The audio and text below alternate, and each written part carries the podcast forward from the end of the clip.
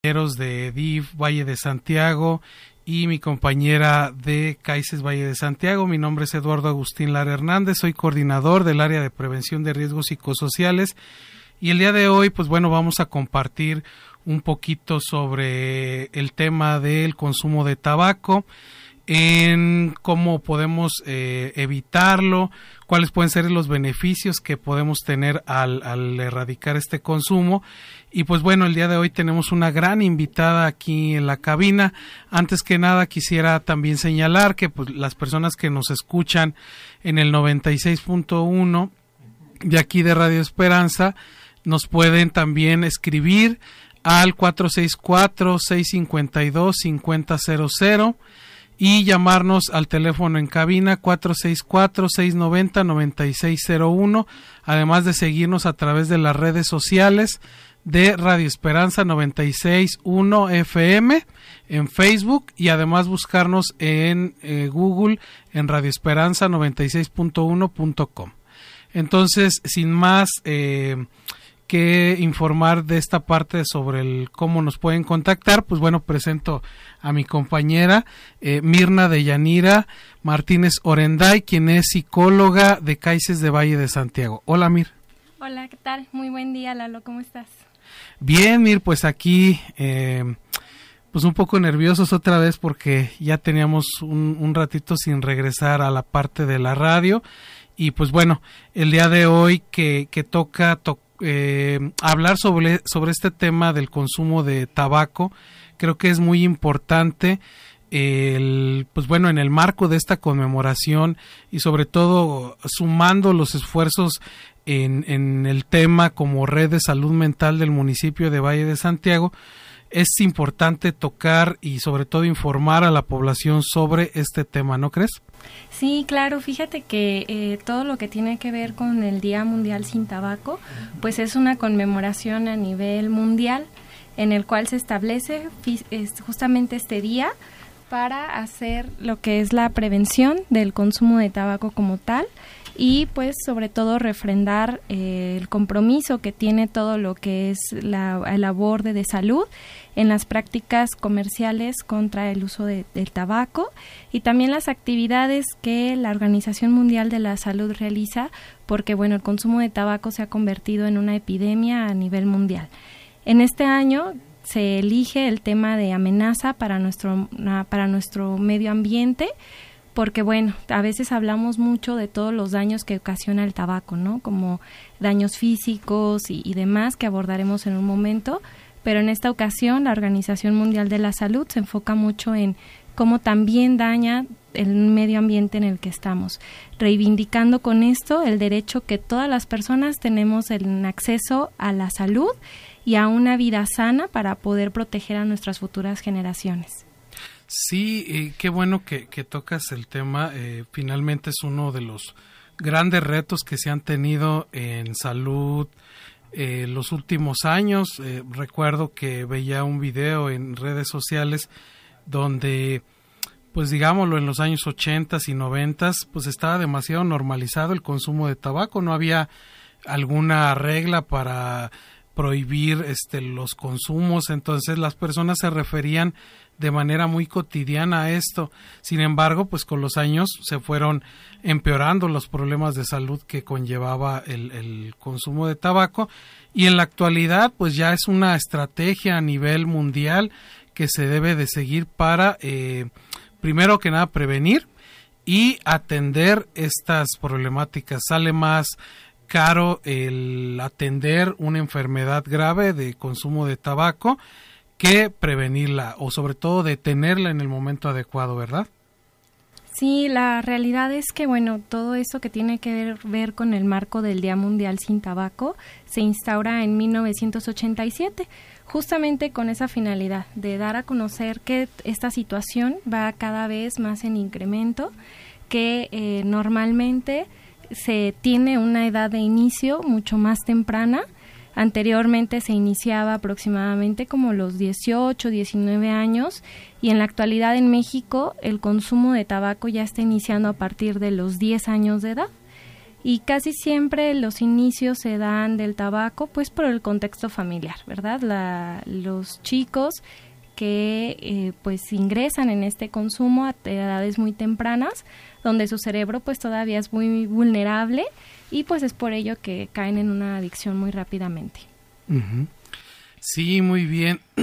Finalmente eh, tenemos que enfocarnos en, en, las edades más tempranas para, para prevenir y atender esta, esta problemática y finalmente, eh, pues tenemos que hablar de que, de que el tabaco, al ser una eh, sustancia que es legal su venta, eh, no significa que, sea una sustancia que no haga daño al, al, organismo.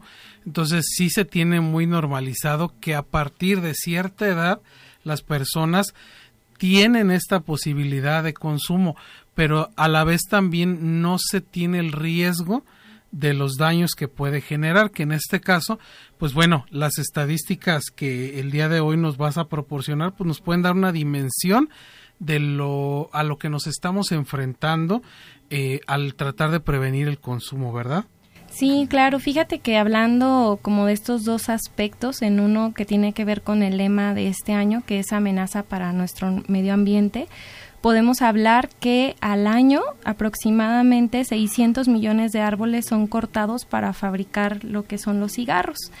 Eh, y esto, bueno, implica que también se puedan emitir más o menos 84 millones de toneladas métricas de monóxido de carbono que son emitidas a la atmósfera, pues aumentando también la, la, temperatura de nuestro planeta. Entonces ahí también podemos ver pues el impacto ambiental que tiene el, el fumar y que bueno, para fabricar todo esta, eh, para mantener toda esta empresa, se utilizan aproximadamente 22 mil millones de litros de agua para la fabricación de cigarros. Entonces, ya con estos datos, pues nos pone en una situación de vulnerabilidad, no solamente a los que fuman, sino también a los que no fuman y pues como toda esta parte del ambiente está marcando esa gran diferencia. También algo que podemos observar es que al año más o menos 8 millones de personas mueren por el uso del tabaco y la mitad de los que son fumadores mueren por el consumo como tal de, del tabaco. Em, algo que también hemos podido observar es que en las personas que son fumadoras tienen una mayor probabilidad de contraer un cuadro grave de por el consumo por el COVID que bueno ya la afectación es a nivel como pulmonar y específica y que la mayoría de las personas que no son fumadoras pero que se encuentran en contacto con personas que fuman pueden desarrollar cáncer de pulmón, tuberculosis y también se ve eh, asociado con la diabetes mellitus 2. Fíjate que es algo que a veces pensamos que se da por otras condiciones, pero que también está sumamente relacionado a convivir con personas que son fumadoras. Exactamente. Eh, me llama también mucho la atención esta parte de las enfermedades que vienen acompañadas con el consumo. Eh, en este caso, pues bueno, las enfermedades que tienen que ver con la presión arterial, todos esos también es, es un, digámoslo, es un riesgo muy este, latente. Recuerdo en alguna ocasión una persona que sufrió un accidente cerebrovascular, en su vida se imaginó que podía haber sido por el tabaco y la verdad es que fue por, es, por esa, eh, esa situación que empeoró a lo mejor ciertas eh, condiciones de su cuerpo y lo llevaron a tener una, un accidente cerebrovascular. Entonces, eh, puede tener diversas consecuencias en nuestro cuerpo, puede generar problemáticas eh, mayores y sobre todo hay que darnos cuenta que mientras más pronto es el consumo, más dañino en edades posteriores puede, puede, puede tener esas consecuencias. Es decir, al igual que el otro tipo de, drogas, creo que lo, lo, importante es retrasar lo más que se pueda este, esta, este tipo de consumos, ¿verdad? Sí, fíjate que algo que dices que es muy importante todo este daño sistémico que ocasiona el cigarro. A veces nos han platicado mucho sobre los daños que causa a nivel pulmonar. Y si pensamos en tabaco, lo primero que pensamos es el daño en los pulmones o cáncer en los pulmones. Pero pues a final de cuentas eh, la nicotina y todos los componentes del tabaco pues viajan por nuestra sangre y entonces eh, tienen muchos órganos que dañan al mismo tiempo. Entonces podemos hablar, por ejemplo, de el cáncer de pulmón, que es el más famoso, pero también, por ejemplo, el gasto económico que genera poder mantener eh, las o poder sí mantener una enfermedad que es ocasionada por el consumo de tabaco. Más o menos son 1.4 millones de dólares que se ha estimado, porque hablamos pues de cifras también mundiales, en el que las personas eh, tienen ese gasto a nivel social, eh, tanto en la compra de los cigarros como en el después mantener todas las enfermedades, cardiopatías, problemas este, de corazón, presión arterial alta, problemas eh, cerebrovasculares, eh, ahora también lo de la diabetes que se ha hecho como mucho correlacionado. Entonces, pues todas estas situaciones causan problemáticas incluso en personas jóvenes que por su edad no podrían tenerlas. Algo también muy curioso que ha pasado con las edades tempranas de inicio de consumo es que anteriormente el tabaco se asociaba mucho a edades adultas. Mm, el consumo estaba específicamente para el público mayor, pero actualmente algunas industrias tabacaleras están enviando, digamos, como productos mucho más novedosos para poder tener consumidores pues más jóvenes que sea como más atractivo, se les ha añadido a muchos cigarros el color, el sabor, eh, toda esta como propaganda que va para edades jóvenes, porque obviamente entre más joven se consuma, pues más tiempo tarda la dependencia y tenemos tienen consumidores pues que le van a, a, comprar más tiempo a comprar más sí y no olvidemos que esto es una industria muy grande y que genera muchos intereses bueno vamos a hacer un pequeño corte eh, para seguir eh, platicando sobre este tema. Creo que hay demasiada información todavía que expresar aquí. Pues lo seguimos invitando a que nos escriban el WhatsApp 464-652-5000 o el teléfono en cabina 464-690-9601. Si tienen alguna duda, aquí se las podremos resolver. Y regresamos a, aquí a tocar este tema del consumo de tabaco. Ya hablamos un poquito sobre el eh, cómo ha afectado esto a la población no solamente de aquí de México, no, sino del mundo y ahora cuál es el enfoque que también se quiere dar para disminuir el daño al medio ambiente.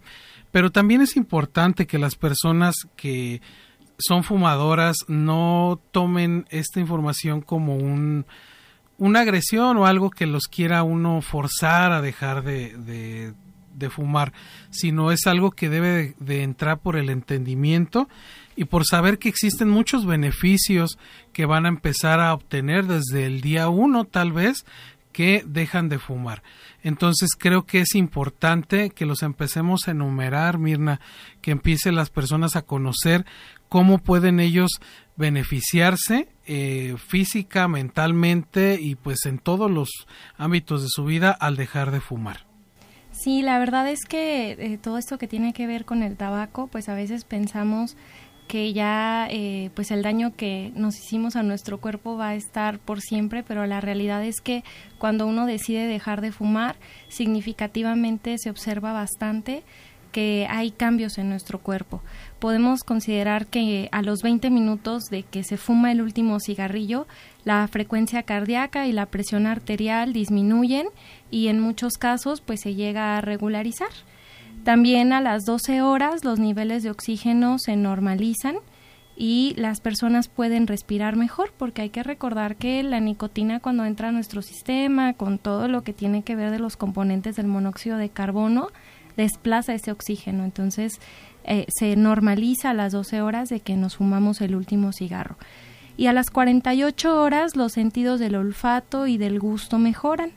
Esto provoca que la comida pues sepa mejor eh, más o menos a las 72 horas del último cigarrillo, la función pulmonar también mejora eh, y esto hace que bueno las células de los pulmones a largo plazo puedan pues irse eh, reparando poco a poco. Em, también hablamos de beneficios que están a largo plazo. Esto ya estamos hablando de más o menos unos tres meses, donde la circulación de manera general en nuestro cuerpo mejora y pues también la capacidad pulmonar aumenta, esta parte donde nuestros pulmones van agarrando pues otra vez esa parte de la elasticidad que, que normalmente requerían, por lo que también es más fácil hacer ejercicio. Eh, más o menos a los nueve meses del último cigarro los pulmones comienzan a tener como un periodo de limpia, eh, incluso pues la tos que normalmente aparece del cigarro se elimina y el riesgo de infecciones respiratorias de la boca, de la garganta, del esófago también se reduce a la mitad. Y podemos concluir que más o menos a los 10 años el riesgo de cáncer de pulmón disminuye a la mitad del riesgo que se tendría si se continúa fumando. Terminando con a los 15 años, donde el riesgo de las enfermedades cardíacas pues ya es igual al de, la, al de una persona que nunca fumó. Así que pues dejar de fumar es también una de las mejores decisiones que se pueden hacer para tu salud. Comenzar desde el día uno a cambiar y mejorar tu cuerpo. Exactamente. Muchas de las veces las personas eh, comentan, bueno, es que yo necesito una razón para dejar de, de tomar o de fumar, etcétera. Pero creo que lejos también de, de, sí ser algo que te pueda ayudar, siempre se les comenta a las personas, al paciente, a la persona que busca la asesoría, es tienes que hacerlo primeramente por ti, para sentirte bien tú, y después todas las otras consecuencias positivas van a, también a verse reflejadas en tu familia. Entonces, creo que el, el, que las personas se den cuenta de estos beneficios, pues al final van a, a poner las cosas como en una balanza, a decir, bueno, pues, ¿qué tanto estoy ganando, perdiendo? si hago o no dejo de hacer. Lamentablemente la cultura mexicana nos dice que hasta que no nos vemos ya en una enfermedad grave, nos empezamos a plantear o, a replantear el hecho de asistir a un cierto tipo de atención. Entonces, qué importante es que desde ahora las personas, los jóvenes sobre todo, empiecen a ver el riesgo que hay en el consumo, ¿verdad, Mir? Sí, Lalo, fíjate que también hablando como esta parte de los jóvenes, eh, a veces el pensar a futuro no siempre es como una opción, entonces hablando de cosas como inmediatas, ¿no? De cosas que se ven como así en el momento, pues hablamos que el tabaco también produce un muy mal olor, ¿no? Eh, no solamente pues un olor corporal, el clásico olor a, tabaco, sino también como esta coloración amarillenta de los dientes, este provoca que se cree una mayor cantidad de, de placa dental y bueno, en pocos años se genera una cantidad eh, mayor de arrugas, por ejemplo, alrededor de las comisuras de los labios o alrededor de los ojos. Eh, esto porque pues se desgastan las proteínas de la piel, la vitamina A también disminuye y pues ocasiona eh, poco riego sanguíneo con la oxigenación que se necesita. Entonces esto hace que la piel se vea como más seca, que se vea como curtida, que el cabello también sea como más reseco y pues creo que también cosas importantes, ¿no? En el cómo me veo yo, cómo me percibo, este, y bueno, qué cosas también están afectando como esta imagen corporal. Y hablando un poco sobre lo que es el cuidado, por ejemplo, de los padres, pues podemos decir que a veces el que los padres dejen de fumar o que no fumen, pues también va a dar como un ejemplo de salud en los hijos, ¿no?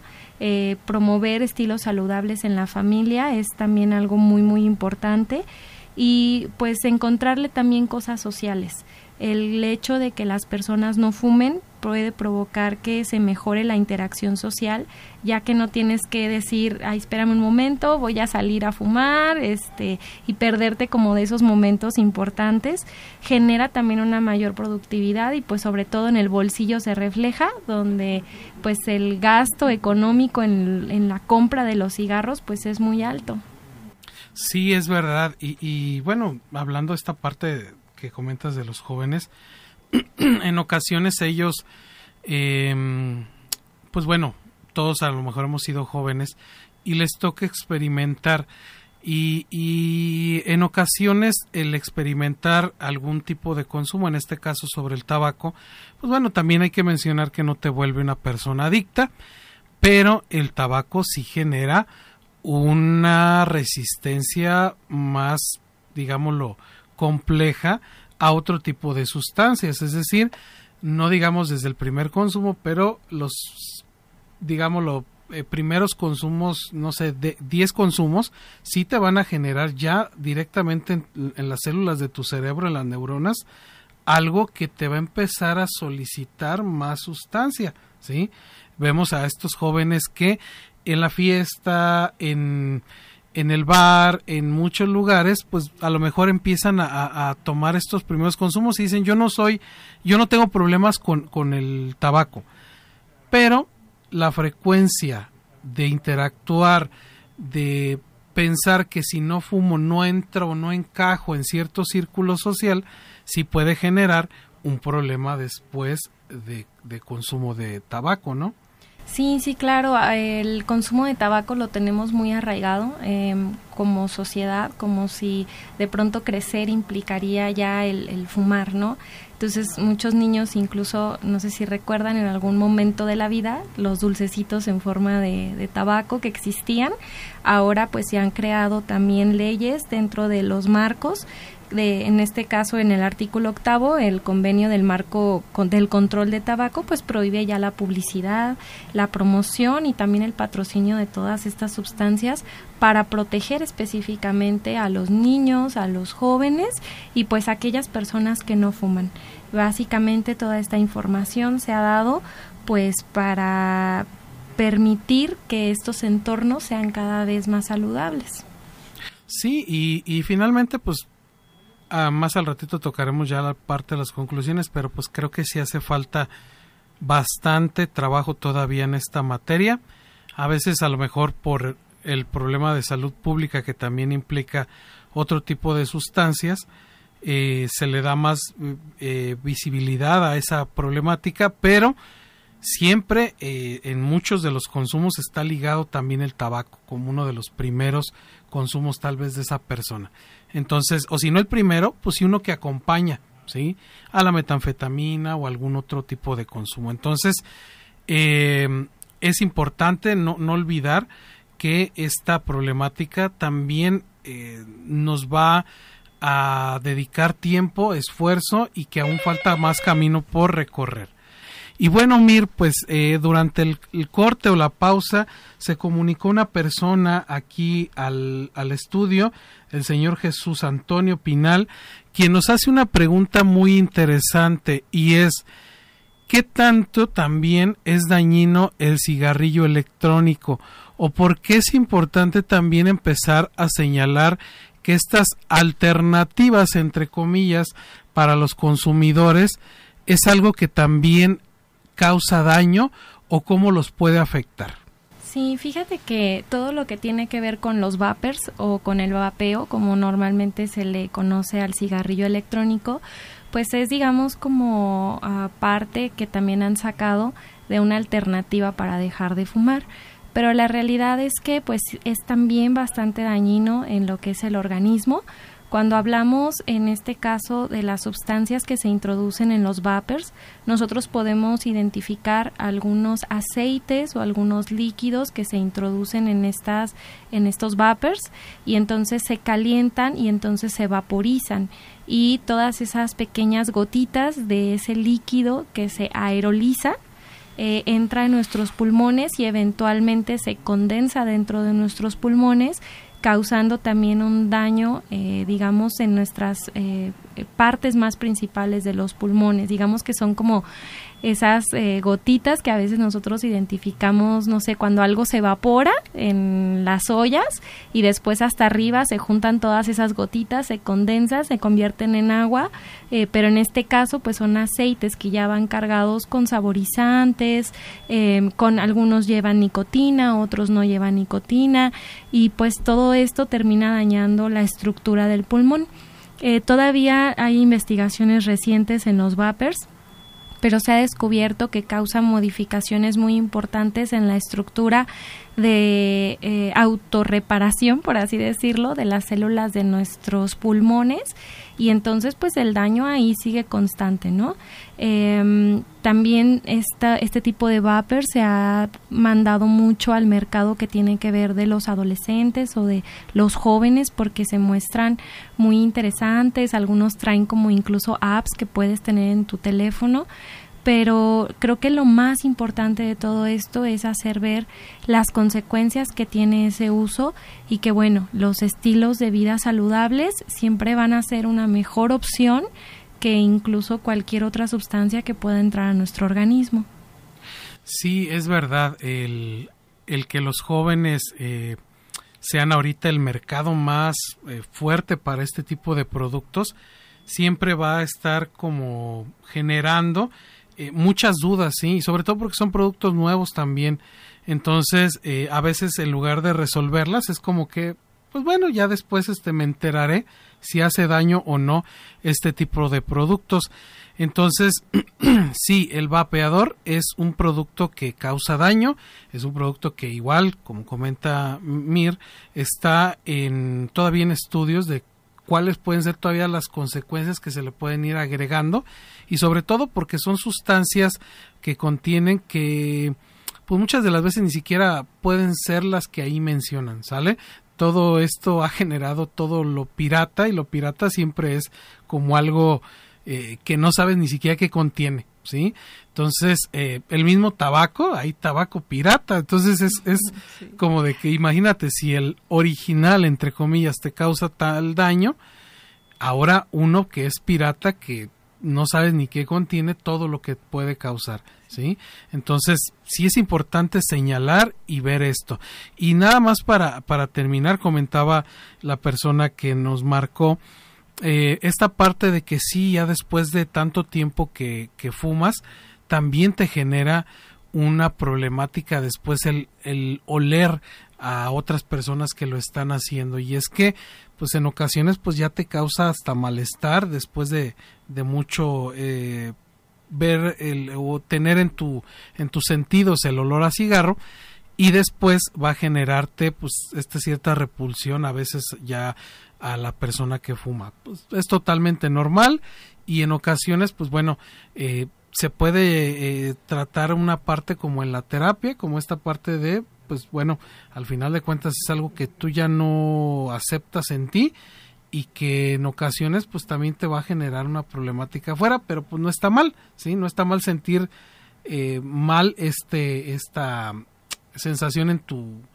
pues en tus sentidos, ¿sí? El, el, oler eso. Sí, fíjate que eh, justamente creo que eso es gran parte de ir cambiando esta mentalidad sobre el fumar todo la que es la, regulación contra el control del tabaco, pues la certificación de los espacios libres de humo de tabaco le otorgan ese poder a las personas que no fuman de proteger su salud. Entonces, eh, a veces es muy curioso porque de pronto eh, a mí me dicen, ¿te molesta el humo de tabaco? Y yo les digo, no, no me molesta, me enferma, ¿no? Y entonces, por eso, por favor, retírate.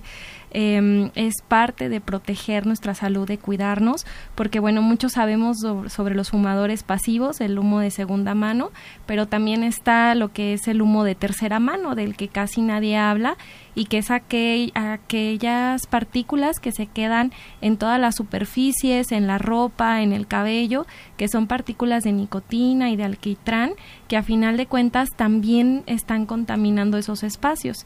Y que entonces hace mucho se hizo un estudio los hijos de los de las personas que eran fumadoras pasivas o fumadoras activas que no habían tenido un contacto directo con el tabaco, pero que entonces abrazaban a mamá, abrazaban a papá, estaban en el automóvil donde papá fumaba o mamá fumaba y entonces tenían partículas de nicotina dentro de su cuerpo. Entonces, eso nos habla de que el tabaco no solamente es ese humo, sino también todo lo que se queda en las superficies, como nuestra piel al ser un órgano lo absorbe y entonces estamos también contaminando de esa manera a nuestros hijos y pues justamente esta parte de la prevención, de crear espacios saludables, de pedir que por favor se respete nuestro derecho a la salud, eh, que no me guste, que me enferme el humo de la otra persona, también es eh, un derecho que tenemos a, a pedirlo, ¿no?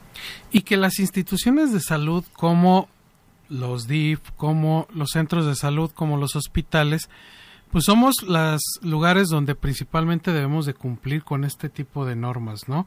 Entonces es importante que se certifiquen o se recertifiquen estos espacios para dar ese mensaje también a la sociedad de eh, es importante que eh, cuidemos todos de tu salud, ¿sale? Entonces creo que es muy importante tocar esa parte del tema de las escuelas, por ejemplo, ¿sí? Que sean espacios que estén certificados como libres de humo de tabaco, que todos los lugares, decimos, públicos sean eh, espacios libres de humo de tabaco. Eh, también quería mencionar por aquí Sergio Alejandro Elizarrarás Martínez nos dice que manda saludos. De igual manera, por ahí, este Carla Ríos también nos está escuchando. Eh, Javier Salmerón también nos está escuchando. Le mandamos muchos saludos. Y pues bueno, es importante que todas las personas que nos están escuchando eh, compartan el mensaje de, pues bueno, qué se debe de hacer o, o cómo podemos buscar ayuda para dejar de fumar. Creo que también es es válido porque muchas personas dicen, bueno, yo ya lo tengo esta problemática, tengo este consumo, pero pues no sé, no hay, no sé dónde me vayan a poder ayudar, ¿sí? Entonces, ¿qué se puede hacer, Mir? ¿Cómo puede una persona, eh, ya que aceptó que tiene un problema, que quiere dejar de fumar, a dónde se debe de acercar? Sí, fíjate que hay lugares especializados en atención a las adicciones eh, aquí, por ejemplo, en Salamanca tenemos Capa Salamanca, que es parte de Secretaría de Salud y bueno, físicamente se encuentra a un lado del Hospital General. Ahí tienen clínicas para dejar de fumar. También está, por ejemplo, Centros de Integración Juvenil Salamanca, que tienen muchos años de experiencia trabajando con personas que Y que les mandamos muchos saludos. Saludos a CIJ. y bueno, la realidad es que siempre acudir con un profesional de la salud, pues es lo mejor que podemos hacer.